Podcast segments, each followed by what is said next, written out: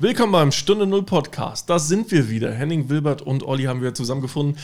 Ja, in dem kleinen Café-Studio sitzen wir alle zusammen gedrängt. Gemütlich unsere hier. Mikros. Das stimmt. Wir haben auch wieder ein schönes äh, äh, Thema für euch aus zwei Wörtern zusammengestellt. Und zwar Mut und Reife. Nicht Wut und Reife. Vielleicht schweifen wir ab in die Richtung, wer weiß. Aber äh, erstmal, Wilbert, Wein.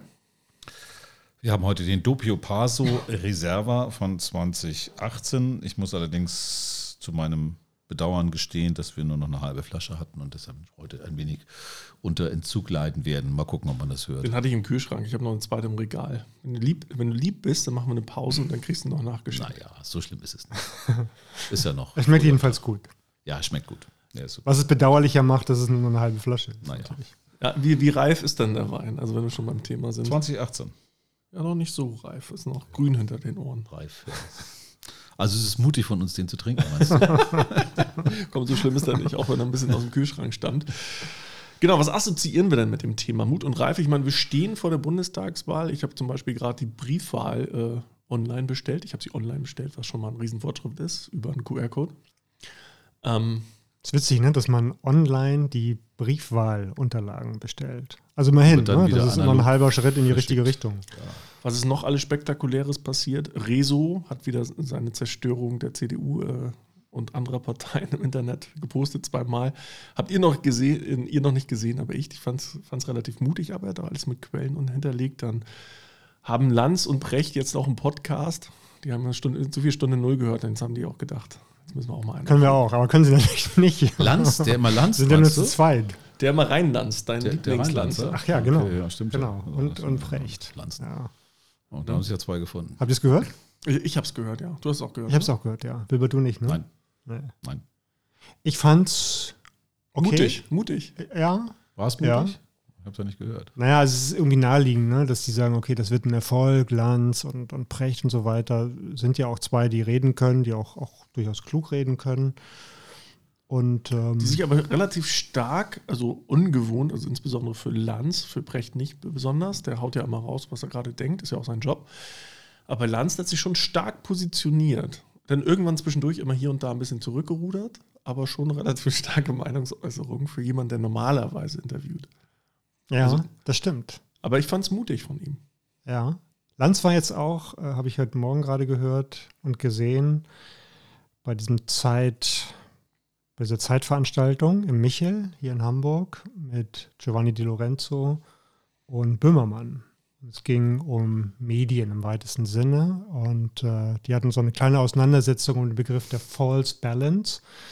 Also der Vorwurf von Böhmermann an Lanz war, er hätte Kekulé und andere nicht einladen dürfen, weil die sozusagen erwiesenermaßen keine Experten seien auf dem Gebiet der Virologie und denen dürfe man keine, kein Bühne Forum, geben. keine Bühne geben, wogegen sich Lanz ver, verwahrt hat. Äh, klar, das geht natürlich gegen die Ehre sozusagen einer, einer Sendung, einer Redaktion.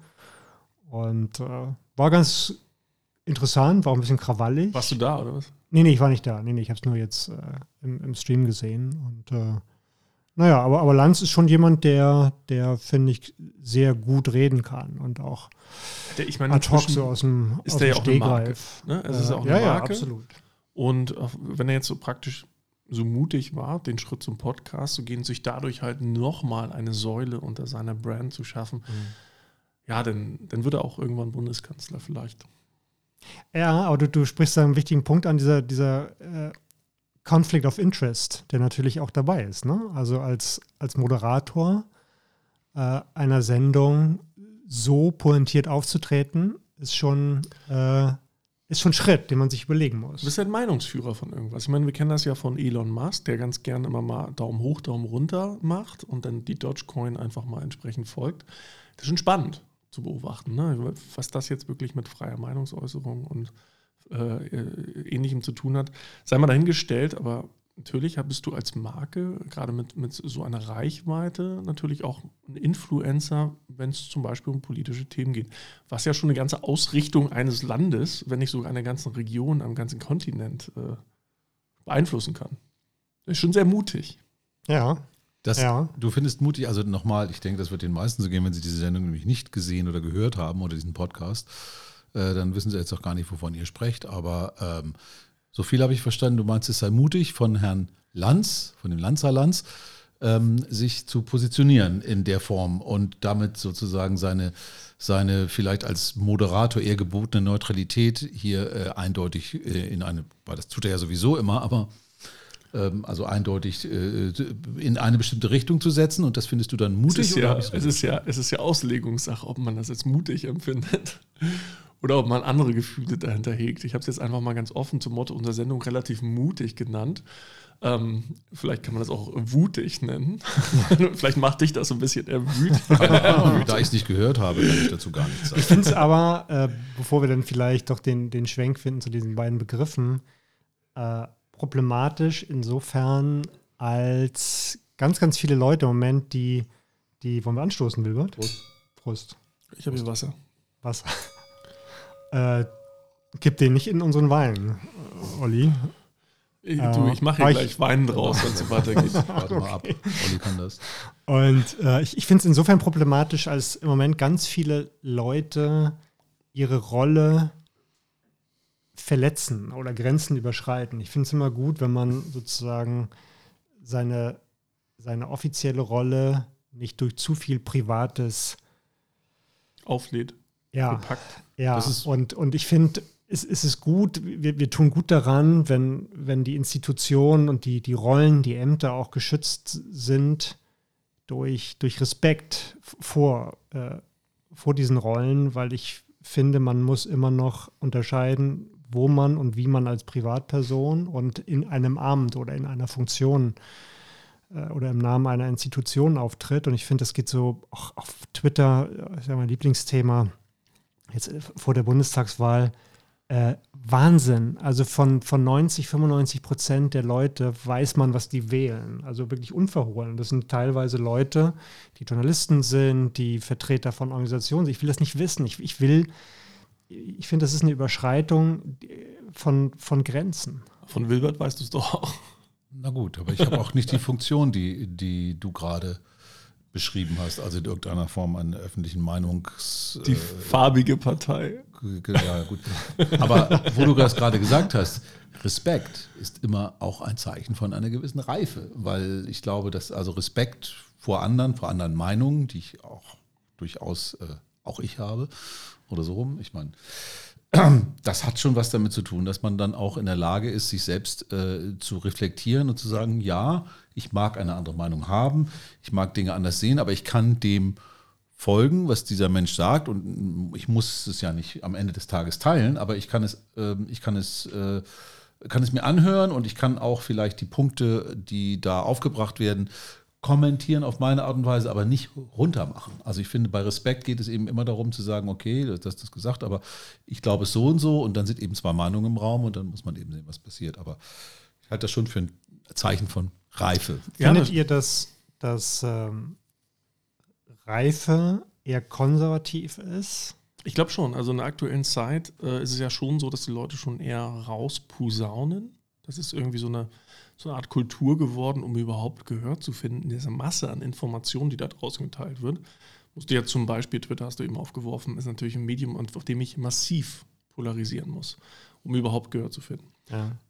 Also ich muss ja schon sehr, sehr bold, sagen die Amerikaner, also sehr ähm, Selbstbewusst, ja. Fett aufgetragen Fett sozusagen. aufgetragen, dick beinahe. Ne? Also Ja. jetzt das ist ja genau das Thema, was Influencer sind. Um damit Influencer äh, gesehen werden, müssen die halt was machen, was die Leute auch irgendwie sehen wollen. Mhm. So, müssen sich halt jedes Mal was Verrücktes ausdenken oder nochmal weniger anziehen oder keine Ahnung. Dann müssen halt auch, und das ist halt, äh, ne, aber diese Grenzen austesten. Also wirklich, es ist ja bei Instagram zum Beispiel so, man kriegt ja doch relativ viel Content reingepusht und dann sind da immer ein paar Nucky Guys dabei und dann ist da wirklich nur noch so ein Pixel auf dem Nippel drauf. Ne, also es, weniger geht einfach nicht. Das ist genau die Company Policy, also wirklich genau an der Grenze der Company Policy. So, und das sind einfach so Sachen, man, man greizt einfach diese Grenzen aus. Und deswegen, das widerspricht sich mit dem Thema Reife, so mehr, wie man es vielleicht kennt, in, ich weiß nicht, ob das in einer, in einer jüngeren Generation, da müssten wir vielleicht auch nochmal einen herholen, der so ein bisschen die 20-Jährigen vertritt. Aber ob das einfach sich geändert hat, was die Definition von Reife, aber eigentlich heißt es auch mal, die Klappe halten zu können Ja. und den anderen auch mal für seine Erfahrung oder seine Sichtweise Respekt zollen zu können, ohne gleich die Meinung teilen zu müssen. Ja, das- Ja, das, das sieht man ja oft, dass äh, gerade Ältere dann sagen, ja, also Lebenserfahrung macht ja auch irgendwie reif und dass man sagt, naja, also so, so schlimm wird es schon nicht, ne? Also mit dem Klimawandel, mit der Digitalisierung und so weiter, so alles irgendwie eine, eine Stufe runter zu kochen, das kann man, das kann man reif nennen, aber vielleicht ist es auch Einfach- nicht mutig genug, weil, weil wir schon irgendwie mehr Veränderungen brauchen. Genau, weil es Angst, also, also ich, Mut heißt ja auch, sich äh, der Veränderung zu stellen. Und mein, eins meiner Lieblingsmotti äh, Motti sozusagen ist ja Change is the only constant in life. Also das Einzige, was konstant ist, ist der Wechsel. Und insofern fällt es aber genau das vielen Menschen schwer, den Wechsel anzunehmen. Man hat sich eingerichtet in seiner Welt. Man äh, möchte das auch nicht irgendwie hergeben, obwohl es sich letztendlich gar nicht äh, vermeiden lässt, dass man irgendwann auch mal wieder ein bisschen ähm, abspeckt bei der Geschichte. Ich glaube, da sind sich alle einig, aber weil du fragtest gerade noch, ob Reife konservativ sei. Ähm, das finde ich äh, z- zwei Seiten nicht ganz einfach zu beantworten, weil der Begriff konservativ ja schon an sich so ein bisschen besetzt ist mit, mit äh, bewahren, bloß nichts ändern, festhalten. Äh, Das glaube ich aber gar nicht, dass das der Begriff ist. Ich glaube, dass der Begriff konservativ eher so zu verstehen sein müsste, dass man sagt, bewährtes und Gutes, was auch auf die Zukunft, also nachhaltig ist, auf jeden Fall bewahren und alles andere, was eben nicht ist, auch dann den Mut haben, das zu verändern. Und daraus würde ich dann äh, Reife äh, durchaus, wenn man konservativ so betrachtet, ja, dann ist es konservativ, aber das hat für mich zum Beispiel gar keine, äh, keine politische, ich würde niemals eine konservative Partei sagen, weil auch natürlich auch die Grünen sind ja konservativ, wenn du so willst, in dem Sinne von, sie wollen wieder zurück zu, zur biologischen, also zur Vierfelder, keine Ahnung, also diese ganzen Dinge, wo man sagt, ja, das Bewährte, was gut war, wo wir gemerkt haben, das funktioniert, das wollen wir natürlich auch auch fördern. Also insofern ist das, ich finde, das ist ein ganz großes Feld, um dem man sich das dann begibt, ne? Mit der Frage, ob, ob, konservativ. Da steckt aber auch mal so ein bisschen. Resignation drin in konservativ. Ne? Also ich, ich merke es halt selber und das ist halt so, wenn man mit der, mit der oftmals, oft, oftmals wird gesagt, jugendlichen Naivität an Themen herangeht. Ja, dann ist erstmal Weltfrieden, Klima, name it. Ja, ähm, was man da, äh, die ganzen Themen, die man natürlich aufgreift und viel intensiver erstmal verändern will. Man ist jung, man möchte was verändern, man möchte seinen Beitrag dazu leisten, man legt sich auf Schienen dran. Ja, Also, das ist ja- das ist ja auch cool. Entschuldigung, aber es ist wie Art pro Art Veränderung und das der Veränderung willen soll, ist ja, macht ja keinen Sinn. Nein, nein, nein. Also die haben da schon ein hehres Ziel. Die wollen das ja schon wirklich ändern, ja. Und äh, wenn man das denn schon über zwei, drei Generationen beobachtet, das Ganze, dann merkt man ja, okay, ist immer dasselbe. Und dann ist das halt, hat das halt, diese Konse äh, dieses Konservative geht dann so mit einer gewissen Resignation einher. In, in einigen Fällen. Hier und da habe ich das selber schon bei mir gemerkt, muss ich sagen. Ach ja, das habe ich schon tausendmal gesehen. So eine Abgeklärtheit, ne? Ja, so, oh. Ja, Kenn dann ich. Erfahrungsgemäß ist es nicht, nicht so schlimm. Das sind jetzt neu, die machen ihre Erfahrungen, ne? die gehen auf die Straße. Haben wir früher auch Klar. gemacht. Da muss so. man mal aufpassen. Da muss man sich selber so ein bisschen immer, immer irgendwie äh, nochmal äh, auf den Fuß treten und sagen, ja, jetzt Das hat komm, was, auch was mit Druck. Respekt zu tun, Olli. Und der Respekt Ja, genau, genau. für die jungen Menschen zu sagen, okay, ihr macht eure Erfahrungen selber. Es macht auch keinen Sinn, Erfahrungen zu vermitteln. Manchmal ja, in gewissen lehrenden Bereichen sicherlich sowieso, aber am Großen und Ganzen Erfahrungen muss man machen. Sonst sind es keine Erfahrungen, sonst sind es Erzählungen. Jetzt bist du halt so Ja, ist altersweise, halt- ne? so nach dem Motto, ah, ich möchte euch erzählen, wie die Welt läuft. Also jeder muss seine Erfahrung selber machen. Das ist halt meine nicht ich. so, dass jede Generation mit dem Wissen der Eltern geboren wird.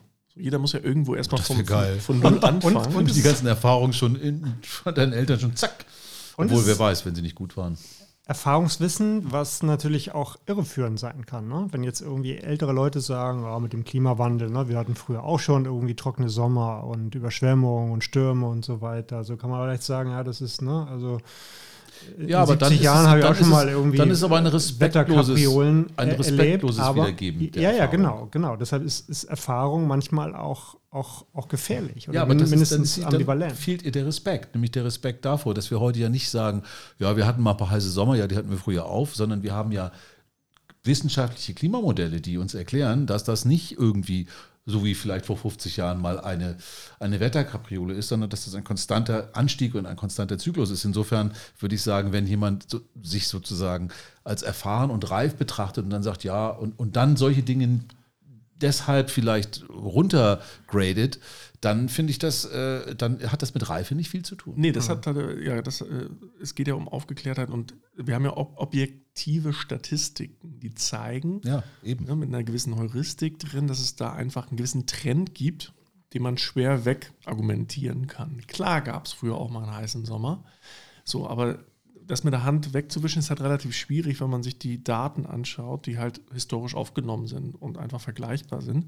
Und dann sieht man ein ganz klares Muster und sagt, okay, Achtung, wenn ich hierfür offen bin, ja, und hier nicht äh, seit 20 Jahren das äh, Gleiche wähle und einfach mal die Augen aufmachen und sagen, vielleicht wähle ich jetzt mal vielleicht doch mal ein paar Leute, die was anderes erzählen, weil die Daten sprechen einfach eine ganz klare Sprache das hat ja auch was mit Mut zu wählen, wenn ich, wenn ich seit, sagen wir einfach, seit 20 Jahren eine Partei wähle. Ja? Das hat ja auch für, für die ältere Generation was mit Mut zu, äh, zu tun, was Neues zu wählen. Also diese Leute da abzuholen. Und wir haben einfach eine gewisse Mehrheit ab einem gewissen Alter. Die dominieren einfach mal die komplette Jugend. Das haben wir im Brexit gesehen, das letzte Mal, was dann passiert. Brexit. Brexit. Ja, Brexit. Brexit, genau.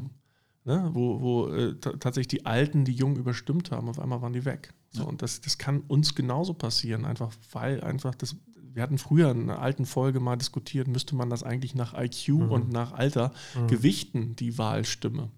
Ja, also wäre natürlich auch eine Art von Diskriminierung. Also, ja. Aber das wäre irgendwo wieder auch gerecht, generationengerecht. Naja, nach Jahren, die man noch sozusagen ja, trotzdem an, an, ist es Zukunft hat. auf zweier Seiten mutig. Den, die Jungen äh, sind mutig, wenn sie versuchen, die Alten abzuholen. Das hat auch was mit Reife zu tun, zu verstehen, dass da ein Ungleichgewicht ist und die Alten abzuholen. Und die Alten sind mutig, wenn sie, wenn sie sich trauen, tatsächlich mal was Neues anzugehen. Das hat auch wieder was mit Reife zu tun, überhaupt diese, diese menschliche Reife zu haben, das ja. zu wagen. Weil das, was aus, äh, das damit zu tun hat, aus, aus der eigenen Komfortzone raus. Gibt es einen Zusammenhang zum, zum Alter? Reife kann, das sind typischerweise... Und zeigst du so auf Wilbert?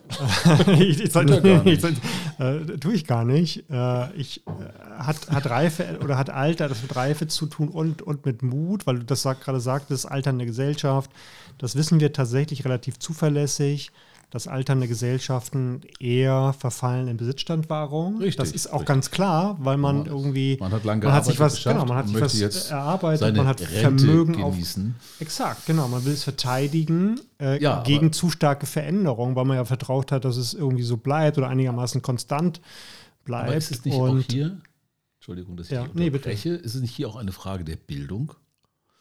Denn äh, wenn ich sehe, was du neulich rumgeschickt hast, Olli, das Statement von Helmut Schmidt zu, zur Afghanistan-Krise, was ich wirklich top fand, ja. der, der, vor 20, der war ja nun auch, das ist jetzt nicht 20, vor also sechs Jahre, Jahre sechs, acht Jahre her, äh, da war er noch ganz gut miteinander und ich meine, was der ausgespuckt hat, war, äh, ich, ich kann es jetzt natürlich nicht in seinem persönlichen Umfeld sagen, wie viel Altersstarrsinn oder man da noch äh, dann vielleicht spürte. Sicherlich gibt es sowas auch und das wird uns alle vielleicht auch ereilen, aber ist es nicht da auch so, dass du mit steigendem Bildungsstand und auch Erfahrungen, auch im Sinne von multikultureller und multilateraler Erfahrung, ähm, auch ganz anders in der Lage bist, deine Reife und auch deine Standpunkte zu überdenken und eventuell auch mal umzuschwenken und zu sagen, äh, nicht, oh ja, ich habe jetzt 20 Jahre die und die gewählt, ich kann mir gar nicht vorstellen, was anderes zu wählen, weil das habe ich immer so gemacht. Ja, aber also, die Möglichkeit besteht ja gar nicht. Dafür bräuchten wir wiederum mutigen Staat, oder ein Bildungswesen, ein mutiges, das im Grunde die Leute in andere Kulturen schickt, weil die Leute müssen das ja aus eigenem Antrieb machen. Ja, also es ist ja gar nicht so einfach, die deutschen Grenzen oder die europäischen Grenzen vielleicht mal Richtung Asien, Richtung Afrika zu verlassen. Ich glaube, das wird einen großen Teil der Gesellschaft sehr gut tun, weil wir dann einfach andere Themen diskutieren würden. Ja, vielleicht mhm. sollten wir Europa auch ein bisschen mehr in die Richtung öffnen, dass man sagt, hey, alle Leute, die äh, in der Ausbildung sind, sollten mal ein halbes Jahr auch in einem anderen europäischen Land sein. Oder, weißt du, dass man so, so ganz neue Ja, aber Wege. Euro Europa ist ja kein Kulturschock. Da passiert ja nichts. Aber es ist schon ein Unterschied. Du kriegst schon andere Menschen mit, du kriegst schon irgendwie andere Sprachen mit, du kriegst andere äh, Riten und andere Gewohnheiten natürlich mit, die auch in Europa noch zum Glück da sind. Also ich meine, ein Italiener verbringt seine Mittagspause anders als ein Deutscher. ja, aber als du bewegst Beispiel. dich, du bewegst dich trotzdem in der europäischen Komfortzone. So. Das ist richtig. Aber Ne? wir Und ja gerade wenn du jetzt, Kind selbst wenn du nach. Bulgarien oder Rumänien gehst, dann kommst du halt mit, einem- mit einem deutschen Taschengeld dahin und dann bist du da irgendwie auch noch äh, ein gemachter Mann, Frau, ja, wie auch immer. So, aber wenn ich dann wirklich mal nach Afrika gehe und wirklich mal sehe, wie geht es eigentlich anderen Menschen auf anderen Teilen der Erde mit einer komplett unterschiedlichen Kultur, ich glaube, das formt Menschen wirklich. So, das mal zu sehen, weil sonst wirklich in, auf Augenhöhe in, in westlichen Ländern, das ist eine super Erfahrung, bin ich bei dir. Macht auch Spaß, die meisten kommen total euphorisiert zurück. Aber ich glaube, wirklich menschliche, tiefe Reife muss man einfach auch mal elend gesehen haben. Und nicht immer nur. Mhm, das glaube ich auch. Die, die Perspektivenvielfalt sozusagen, ne, die, die, die am Ende auch zur Empathie führt, irgendwie. Äh, Ja, aber das ist für mich, das ist für mich, das ist zu groß gedacht für mich. So, so meinte ich es auch eigentlich nicht. Ich denke eher, dass es, also Bildung muss ja nicht davon abhängig sein, dass ich jetzt durch die ganze Welt reise. Bildung kann ja auch damit zusammenhängen, dass ich mir ein Bild von der Welt mache. Und wir haben heute etwas, das nennt sich Fernsehen. Äh, Da müssen wir nämlich uns nicht bewegen und trotzdem in die Ferne sehen. Also man hat ja schon eine ganze Menge Quellen, wo man sich über, über gewisse Sachen ein Bild machen kann. Ich stimme Oliver total zu im Sinne von äh, Erfahrung. Erfahrung machst du nur, indem du Dinge wirklich erlebst. Ich glaube, Erfahrung kannst du weniger Fernsehen machen. Aber ähm, eine gewisse Grundeinstellung, die eben dafür sorgt, dass du am Ende des Tages auch vielleicht auch im Alter ein bisschen flexibler bleibst in deinen Gedanken, den Mut hast, dich auch mal zu verändern, ähm, weil es am Ende des Tages vielleicht auch ein Lernprozess ist und ein Erfahrungsprozess ist, dass es dir gut tut, wenn du dich veränderst, gerade im Alter. Ich meine, wir wissen alle, dass man den älteren Menschen redet, lernt noch eine Sprache, macht Sport, tut dies und tut jenes, was sie vielleicht nie gemacht haben, weil nachgewiesen ist, dass das natürlich auch ihre grauen Zellen ganz anders stimuliert und auch viel mehr in Bewegung Aber da hält. muss man auch wieder so mutig und reif sein, mal einen anderen Sender anzumachen als RTL 2. Ist Oder halt NDR ne? 90,3. Wie auch immer. Ne? Also wenn ich das hundertste Mal Bachelor sehe, also ich meine, man denkt immer, ist das mit Absicht so? Gibt es da eine höhere Macht im Staat, die unsere, unsere, unsere Leute dumm halten möchte oder dumm hält? Und die Leute machen das ja dann auch freiwillig. Ich meine, klar glotzt mal jeder mal kurz irgendwie zum, zur Gehirnentspannung, zur Prokrastination in irgendeinen so Quatsch rein, ja. Echt? Aber logisch, Ja. beim, beim, Ja, wahrscheinlich, Durchseppen, beim so- Durchseppen bleibst du immer mal hängen. Nötige. Und dann denkst du immer so eine Hornochsen und bist eigentlich in dem Moment selber ein Hornochsen, weil du hängen bleibst. So. Und, aber ähm, dass du wirklich mal eine vernünftige Doku und so, da musst du ja wirklich suchen oder musst du irgendeinen bezahlen. Also das ist ja auch nicht jedem zugänglich, jetzt irgendwie Netflix und so äh, zu, äh, äh, zu abonnieren. Und bei Netflix selber werden dir ja ganz vorne auch nicht die coolen Dokumentationen, die ja grundsätzlich da sind, irgendwie angezeigt. Dann muss das ja alles schon immer suchen. Das heißt, man muss ja schon dediziert was suchen, um zu finden. Das ist ja nicht so, dass Ja, das macht doch keiner. Und die sitzen auch alle in den Echo Chambers. Ne? Ich meine, du kriegst ja vorgeschlagen, wenn du irgendwie zwei Liebesfilme geguckt hast auf Netflix, dann kriegst du halt zehn weitere vorgeschlagen. Und das ist doch so, diese, diese, das ist ja immer diese Echokammer, das kommt ja nicht auf die Idee zu sagen, ja, wenn du Liebesfilme magst, dann magst du wahrscheinlich noch eine Dokumentation über äh, Schwertransporter oder sowas. Ja? Das kann ich. Aber äh, weil du es erwähnt hattest, und ich habe das, äh, haben glaube ich viele sich angeguckt mit äh, Helmut Schmidt, da wie er mit den Studenten diskutiert hat. Und beeindruckend war schon dieses Wissen. Ne? Und deshalb ist natürlich schon, Reife heißt auch äh, die Fähigkeit, Dinge einordnen zu können. Also das ist eine neue Informationslage. Äh, und die- auch die zu Welt wissen, wann man mal die weiter. Klappe hält, weil man keine Ahnung Ja, hat. absolut. Aber Sondern nur das war ja Meinung gibt. beeindruckend, wie, äh, worauf Helmut Schmidt zurückgreifen konnte.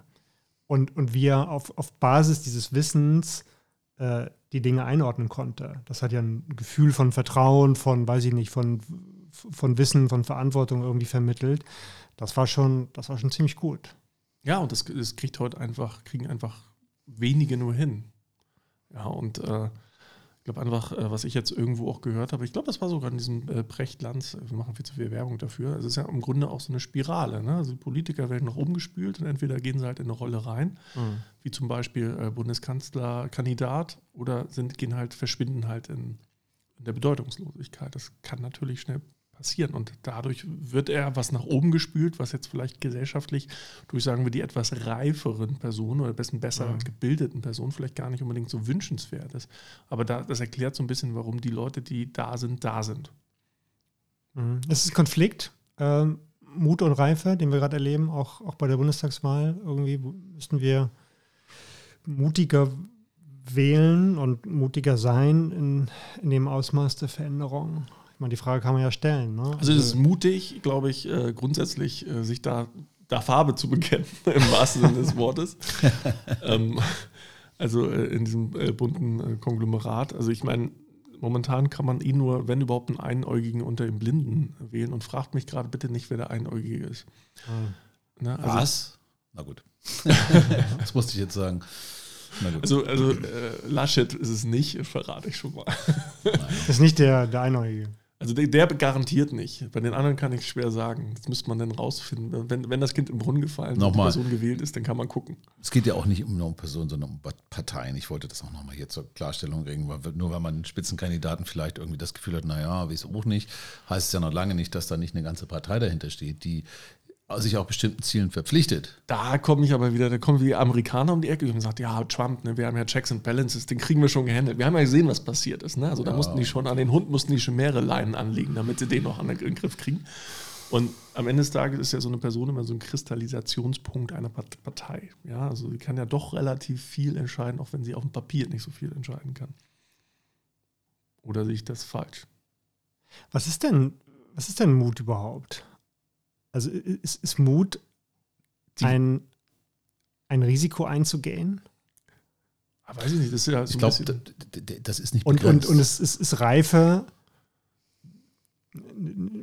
eine Fähigkeit, irgendwie mit, mit Risiken besser umzugehen? Oder was, was ist das? Ich, ich würde dir antworten, dass ich denke, dass Mut erstmal völlig ohne, ohne Wertung ist. Also du kannst dumm sein, weil du irgendwie von 50 Meter Turm springst, weil du meinst, du kannst das, weil du so mutig bist und da unten irgendwie nicht ankommen oder zumindest nicht heil ankommen. Und du kannst mutig sein und ähm, das Ganze vom Zehner machen, weil du weißt, das hast du schon mal gemacht, das kannst du als Beispiel. Wobei 50 Meter habe ich auch noch nicht Du gesehen. kannst das ja. Äh, nur mal so, aber ich glaube schon, es ist eine Frage der Einschätzung. Also Mut an sich ist erstmal für mich völlig wertfrei. Ich kann, ich würde nicht Mut nicht unbedingt als nur positive Eigenschaften sehen. Also es gibt ja den, ne, der übersteigerte Mut. Also Mut muss meines Erachtens einhergehen mit einer gewissen Reife, weil dann ist es sinnvoller mhm. Mut. Dann mhm. gehst du vielleicht ein Risiko ein für einen Zweck, wo du das Gefühl hast, das kann ich, dem kann weil ich. Weil überzeugt bist, es ist sinnvoll sinnvoll. sinnvoll ist und weil du auch, auch das Gefühl hast, dass du derjenige bist, der das jetzt tun kann. Vielleicht mhm. auch wenn es was Unbekanntes ist. Natürlich, mhm. Mut kann ja nicht immer nur einen Bekannten tauchen. Mut heißt aber bewegen. gegen Widerstände. Also muss ja auch irgendein Risiko eingehen. Also was, was, was macht es, was macht es mutig? Oder was, also ein Beispiel, der auf die Wahl wäre, ist doch mutig zum Beispiel für jemanden, der in einem, äh, in einem sehr äh, konservativen, bleiben wir mal, das wollte ich ja eigentlich politisch nicht verwenden, aber in einem sehr, äh, sagen wir mal, in einem CDU-Umfeld sitzt, mhm. äh, zu sagen, Mensch, ich habe jetzt endlich begriffen, dass, dass, äh, dass die einfach irgendwie eigentlich keine Konzepte für die Zukunft haben. Ich bin jetzt mal so mutig und will die Grünen. Und er sagt es bei sich am Stammtisch. Das fände ich jetzt schon, das ist schon ein gewisser Mut. Weil, er, weil er sich sozusagen der Sanktion oder der, der weil, Stigmatisierung aussetzt, irgendwie, wie, wie weil er sich zumindest der Diskussion schon mal aussetzt und vielleicht auch Anfeindungen ausgesetzt sieht, weil Leute sind ja so. Leute äh, sind ja auch äh, oftmals nicht so offen und tolerant und respektvoll anderen gegenüber, dass sie eben sagen, wenn du eine andere Meinung hast, dann gehörst du nicht zu uns. Ja, aber, aber hat Mut nicht noch, also ich sehe da auch noch mehrere Dimensionen. Einmal gibt es den individuellen Mut, mein Mut, also da definiere ich für mich selber, was für mich mutig ist und was für mich nicht mutig ist und andere sehen das dann vielleicht anders. Dann gibt es vielleicht den gesamtgesellschaftlichen Mut, mal was anderes zu wollen, was mhm. anderes zu wagen, zum Beispiel ein Grundeinkommen, hatten wir auch schon mal als Thema. Da muss man als Gesellschaft ja entsprechend wählen und dann kommt halt direkt schon die nächste Ebene, der politische Mut. Und der politische Mut, der wird meistens nur von der Legislaturperiode befeuert.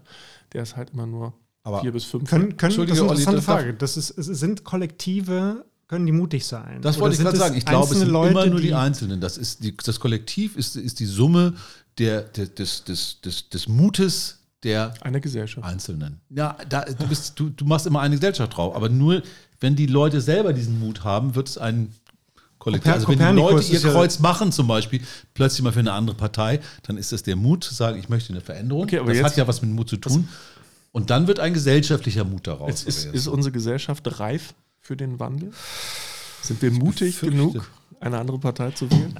Ich befürchte leider nicht. Naja, um, um, vielleicht nochmal darauf zurückzukommen, äh, kann, können Kollektive mutig sein. Kopernikus ist ja sozusagen äh, sprichwörtlich einer, der sozusagen individuell den Mut Eine aufgebracht Meinung hat. Vertreten und hat, genau, man nennt es ja kopernikanische Wende, also zu sagen, oder Paradigmenwechsel zu sagen, okay, die, die Erde ist gar nicht äh, im Mittelpunkt, sondern es ist die Sonne. So, das hat ganz viel, ja. ganz viel Mut erfordert. Äh, Weil es etwas, etwas Richtiges, wie wir heute wissen. Als ja, genau. Noch, hat ne? aber natürlich am Ende in der kollektiven Wahrnehmung der, der, der Erde, des, weiß ich nicht, des Lebens, äh, des Menschen eine unglaubliche Bedeutung gehabt. So. Ne? Ja, genauso das wie die Erde keine Scheibe ist. Das war wahrscheinlich ja. eine ähnlich starke Aussage. Ja, ja das kam, glaube ich, ging ja quasi fast mit einher, ne? dass, äh, dass, dass, äh, dass man das begriffen hat. Aber das ist natürlich genauso ein Thema und ich finde Klimawandel vergleichbar. Das ist etwas, was du nicht siehst. Du kannst, wir können das nicht sehen. Für uns kreisen, kreist alles um uns herum. Für uns ist auch die Erde eine Scheibe, weil wir sehen nicht, dass die rund ist. Wir können es nicht sehen.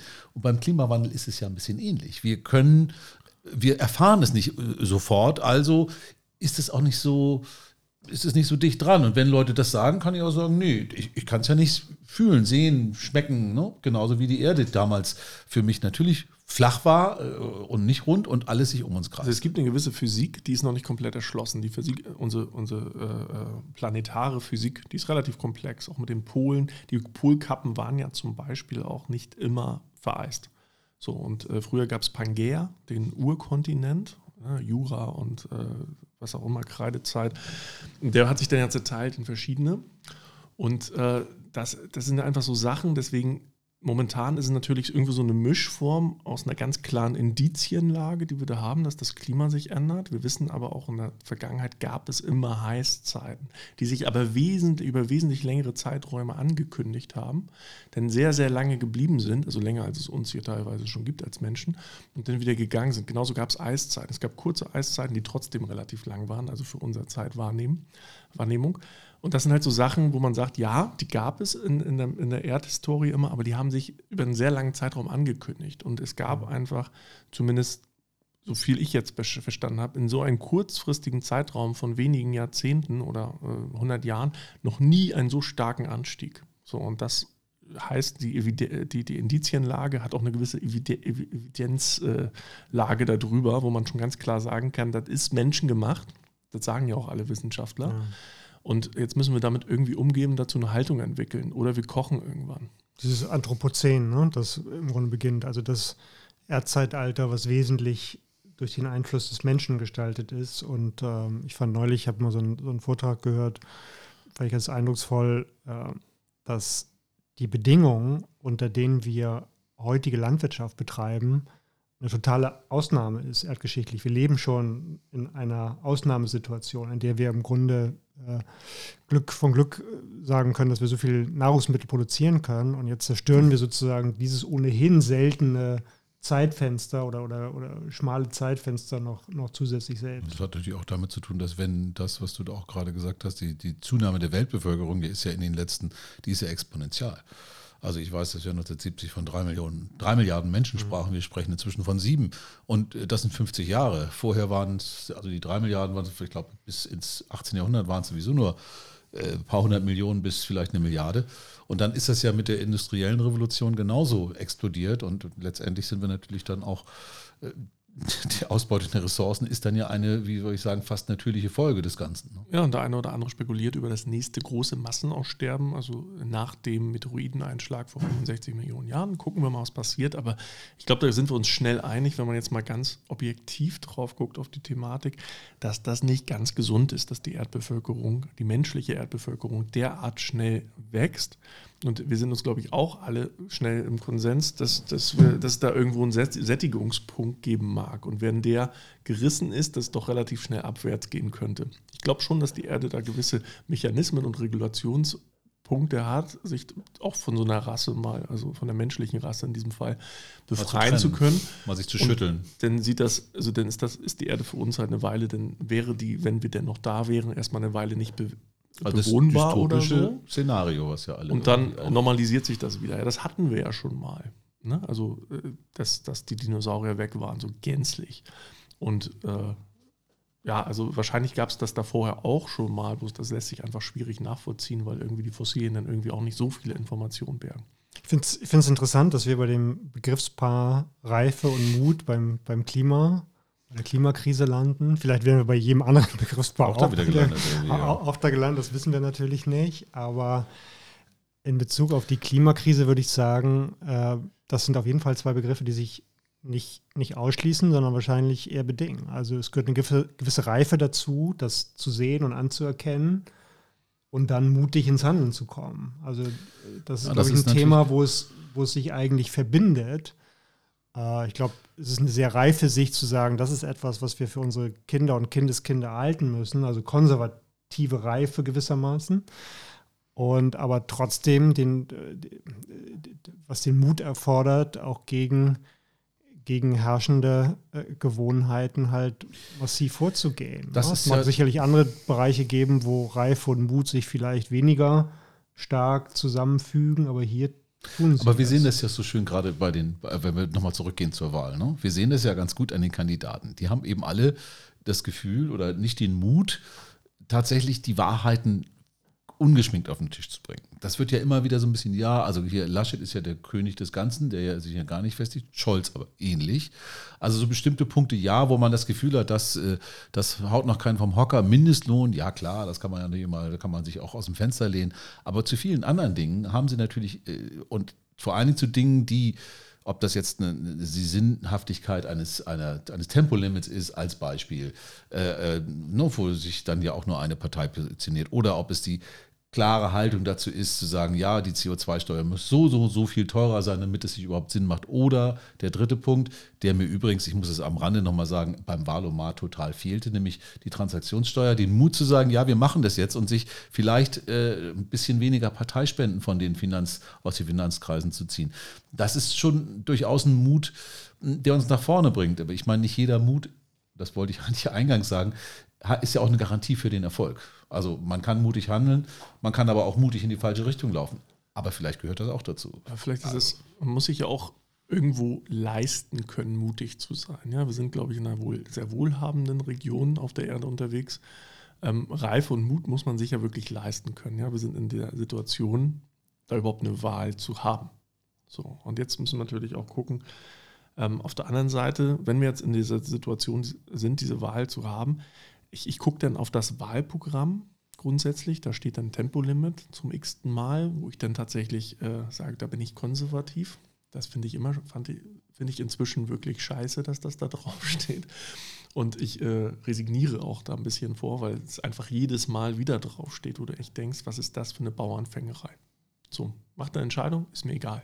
So, aber bräuchte man nicht sowas, wie wir es jetzt mit Covid gelernt haben, äh, dass wir da den Drosten und noch ein paar andere Virologen praktisch als wissenschaftlichen Beirat haben, die uns bei der Gewichtung der Themen helfen. Wo wir als Gesellschaft Wissenschaftler mhm. wählen, die uns helfen, die, äh, die Themen überhaupt für uns zu verorten, wie wie groß der Impact eigentlich auf unser Lebensstandard, auf unseren Wohlstand und grundsätzlich auf unsere Lebensgrundlage sind, dann Beirat für die, für die Regierung zu, zu wählen, die dann diese Themen für überhaupt erstmal gewichten.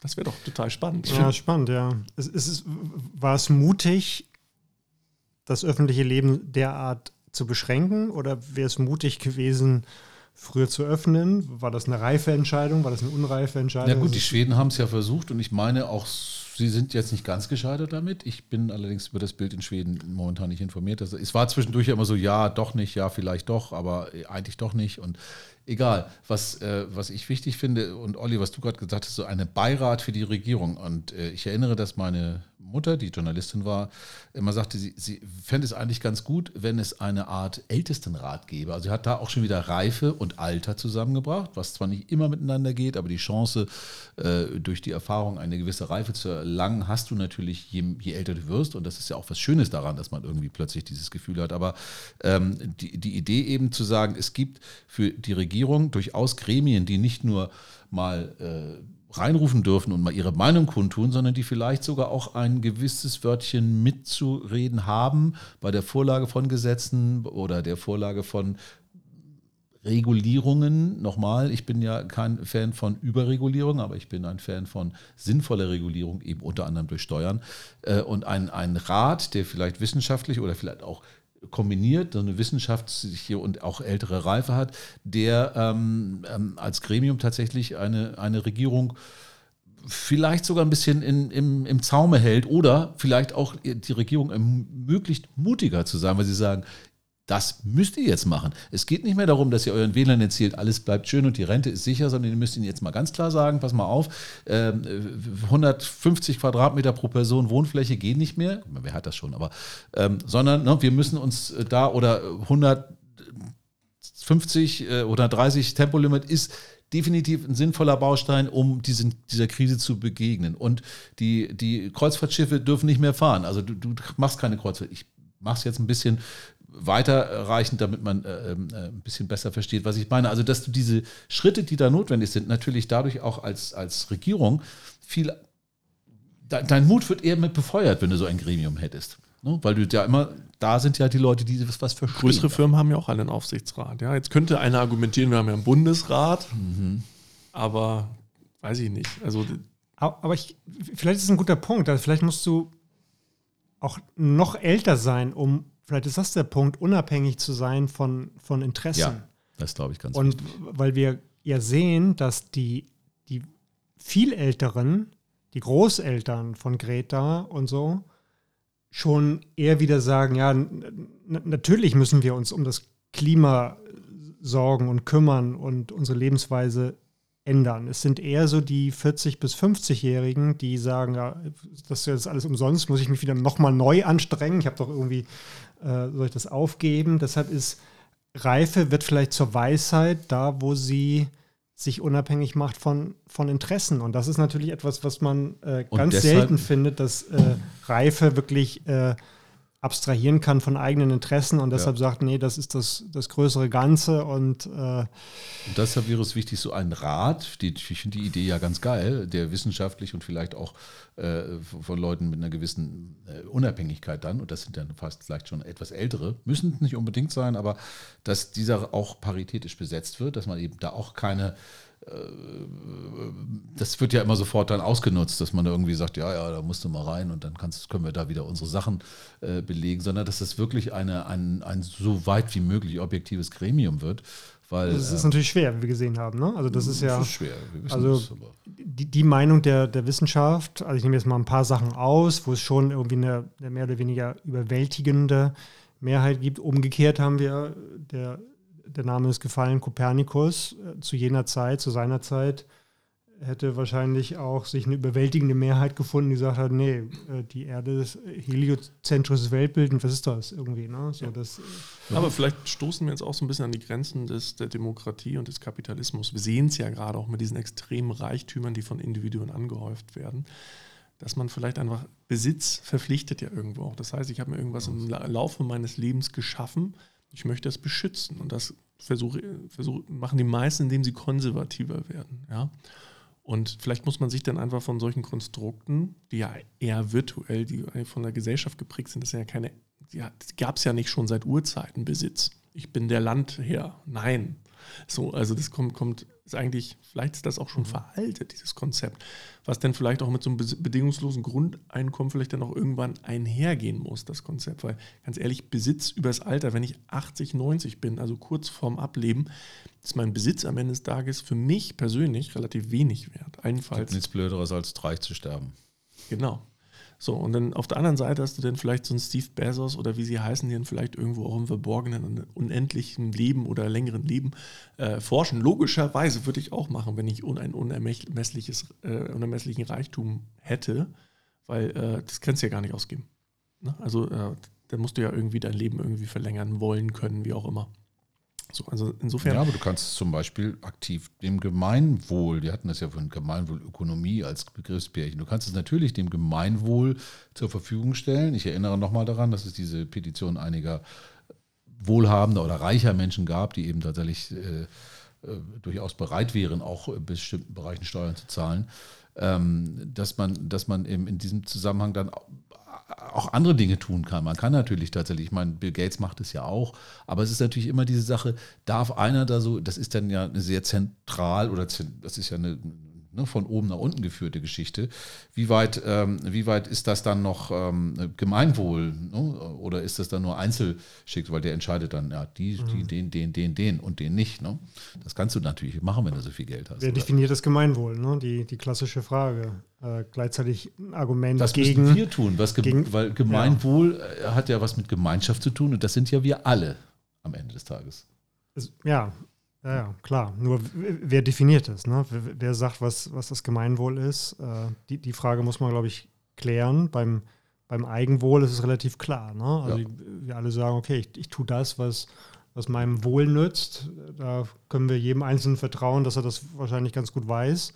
Beim Gemeinwohl ist es deutlich schwieriger. Das ist schwierig. Ja, das ist man sich äh, äh, Leben eine Frage Leben, der Reife. Leben und Leben lassen Konzept. Aber die Frage ist halt wirklich, wer traut sich oder braucht es da extreme Ereignisse, damit äh, französische Revolution ist was aus der jüngeren Vergangenheit, ja, wo dann einfach äh, ja, ein großer Paradigmenwechsel eintritt, wo das Mindset einer ganzen Bevölkerung, ein, eine, eines ganzen Kontinents oder einer ganzen Erdbevölkerung sich komplett wendet.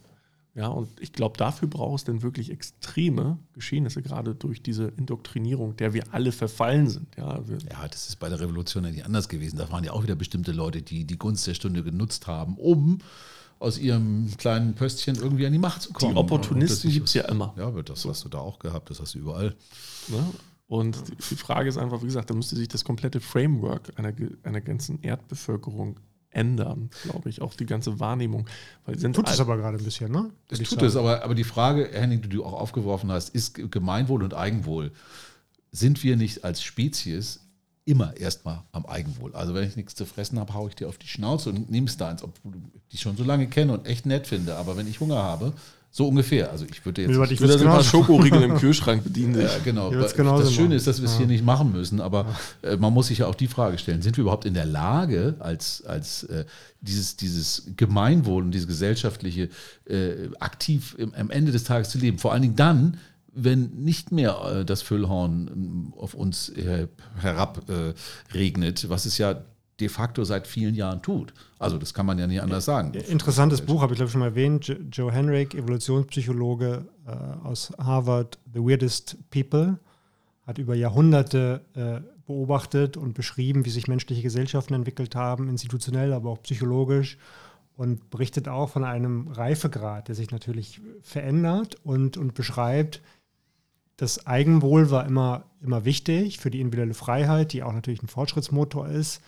aber auch die Reziprozität, die Kooperationsfähigkeit, irgendwie zu sagen, ja, gut, das, das Gemeinwohl Sinn. ist irgendwie auch, auch wichtig. Wenn wir das sozusagen ganz außer, außer Acht lassen, dann sind wir eine, ein, ein Haufen von Individualisten, die aber auch nicht keinen Fortschritt produzieren. Also das Spannungsverhältnis gab es immer, ist, äh, ist aber auch wahrscheinlich auch ein ein sich verändernder Reifegrad von Gesellschaften zu sagen, okay, wir müssen, wir müssen vielleicht das, das Eigenwohl eindämmen und äh, ich glaube, als Optimist bin ich, da, bin, ich da, völlig bei dir, weil wir natürlich auch in den letzten Hunderten von Jahren, das ist immer mein Makrozoom, eine Entwicklung als Gesellschaft hingelegt haben. Und die Kooperation untereinander ist ja, ist ja enorm gestiegen. Heute reden wir von einer weltweiten Ökonomie, während es früher eben äh, äh, regionale bis, bis wirklich runter äh, so äh, ganz kleine äh, Bereiche der Zusammenarbeit nur gab. Das ist ja heute vollkommen anders. Und ich kann mir schon vorstellen, dass dadurch auch bei vielen Menschen eine neue Reife gewachsen ist. Ich bleibe gerne bei dem Wort, weil ich finde das ganz gut dafür. Auch zu erkennen, dass das, das Eigenwohl und Gemeinwohl nicht zwei Pole sind, die sich gegeneinander stehen, sondern dass sie miteinander arbeiten. Also dass du dein Eigenwohl auch über größeres Gemeinwohl steigern kannst und vielleicht sogar auch einen Schritt weiter zu gehen, nicht nur im, im Versorgungs- und im finanziellen Bereich, sondern auch im, ich würde mal sagen, Glück spirituellen Bereich, also auch in einem Ge Ge Ge Gefühl, mhm. in einem Lebenszustand, der mhm. natürlich ein, ein kollektive, eine kollektiv guter, äh, gute, gut drauf sein. Mhm. Ich habe das erlebt, das spürst du. Ich war in Berlin, als die Mauer fiel. Äh, das war irre. Das hast du gespürt. Die Freude, plötzlich mhm. dieses gemeinsame äh, äh positive Erlebnisse also haben. Einsicht. Ein einsichtiger ja. Mensch ist ein reifer Mensch. Wenn man diese Also, Einsicht hat und auch der sich entwickelt. Also, Ja, ne, und ich wenn denke, man das- sagt, das ist ein reifer Mensch, wenn man sagt, ja, okay, der ist, der ist Ich denke, wir sind heute ein ganzes Stück weiter als Ja, vor 500 Jahren. Ja, aber ich glaube, ja klar, ich wollte gerade sagen, im Mittelalter war, glaube ich, Reife was anderes. Ja, also da gab es noch die ganz starke Indoktrinierung der Kirche, die ganz starke Durchgriff auf die Werte und auf die Doktrinen der Kirche. Ähm, da war, ne, also da, da war, Unwider- da gibt's war mutig und reif war was anderes. Da musste man sich in diesem sehr engen Framework äh, überhaupt, durfte man sich überhaupt noch bewegen. Und ja. mutig zu sein war damals deutlich gefährlicher. Ne? Ja, ne, das hätte, konnte dir den, den Kopf kosten. Auf der anderen Seite gab es immer bei uns diese gesellschaftliche Gleichschaltung, die wir eben auch schon mal hatten, weil irgendwo brauchen wir es als Gesellschaft, um Fortkommen überhaupt zu gerecht, rechtfertigen. Äh, Gemeinwohl brauchen wir oder was brauchen wir? Ja, doch, wir brauchen schon eine gewisse Gleichschaltung. Wir müssen ja schon irgendwie alle ähnliche Ziele und Träume haben, Besitz zu erwerben, Familien aufzubauen, damit wir eine funktionierende Gesellschaft machen. Wenn jeder macht, was er will, dann wird das schon ein bisschen schwieriger. Ganz kurz, ähm, es gab ja auch diesen großen Shift in der Industrialisierung. Ja, Industrialisierung, Schulen funktionieren bis heute noch mehr oder weniger nach dem gleichen Konzept, alle äh, über einen Kamm geschoren. Und äh, damals war es ja tatsächlich auch so, eine gesellschaftlich gewünschte Droge Kaffee kam nach Europa im großen Maße, hat das Bier ersetzt, das mehr oder weniger das reiner war als damals das Wasser vor der Industrialisierung, ähm, wo alle immer so ein bisschen angeschwipst waren, den Tag eingelebt haben und jeder mal Tagelöhner hier und da war. Und dann kam Industrialisierung und dann kam irgendwie zeitgleich Kaffee. Das hat der Industrialisierung massiv in die Hände gespielt. Kann man recherchieren, eine super alte Geschichte. Hat sich, hat sich das So, weil die? Leute länger wach sind oder was? Also tatsächlich war Kaffee ge äh, äh, gesellschaftlich äh, anerkannter als Bier natürlich bei der Wirtschaft. so. Und hat auf jeden Fall dazu, dazu, da geholfen, dass die Leute pünktlich bei der Arbeit erschienen. So. Und das ist ja bis heute so. Das heißt, wir, wir erleben ja immer irgendwo eine gewisse Gleichschaltung in der Gesellschaft. Frage Wir ist, müssen uns koordinieren, Maße sonst geht das nicht. ne? und ist das halt gesellschaftlich tolerierbar. So, und äh, in dem aktuellen äh, Zeitalter, in dem wir leben, ist das halt so, wie sie jetzt gerade ist. Und jetzt muss man halt überlegen, ob wir praktisch einen Paradigmenwechsel brauchen als Gesellschaft. Ich glaube, wir Also- stehen vor einem. Ich finde, ich müsste, ich möchte direkt darauf antworten, weil eben hatte ich schon fast wieder vergessen. Zum Glück ist mir wieder eingefallen, was ich sagen wollte. Natürlich haben wir eine, ein, ein gemeinsames Leitbild in den letzten 50 Jahren. Und das war tatsächlich kapitalistisch. Das war, wenn du, wenn du viel arbeitest, dann kriegst du viel und wenn du viel hast, dann bist du mehr. Dann hast du auch eine andere Stellung in dieser Gesellschaft, was natürlich, klar, auch äh, bis zu einem gewissen Punkt ja auch zutrifft. Aber am Ende des Tages natürlich genau das System ist, was nur deshalb funktioniert hat, weil man Ressourcen überhaupt nicht in das Thema eingerechnet hat, weil man diesen ganze, das ganze System eigentlich wirklich auf einen sehr, auf Eigennutz wenn ich das mache, scheißegal, was hinter mir liegt, ja, e- egal ob ich äh, verschlamme, verschmutze, Hauptsache ich mache viel Geld und dann bin ich gesellschaftlich anerkannt. Das heißt, genau dieses Prinzip gilt es natürlich dann auch in einer, in einem, in einem, und da gehört Mut dazu, dieses Prinzip endlich mal zu durchbrechen und zu sagen, nochmal, ihr kennt ja meine Meinung, ich bin ja durchaus für Incentivierung und, und finde auch wichtig, dass wir, in einem, da gibt es bestimmt viele gute Dinge im Kapitalismus, die man auch nicht unbedingt über Bord schmeißen muss. Da hatten wir ja vorhin schon drüber gesprochen, also konservativ durchaus zu sein an einem bestimmten Punkt.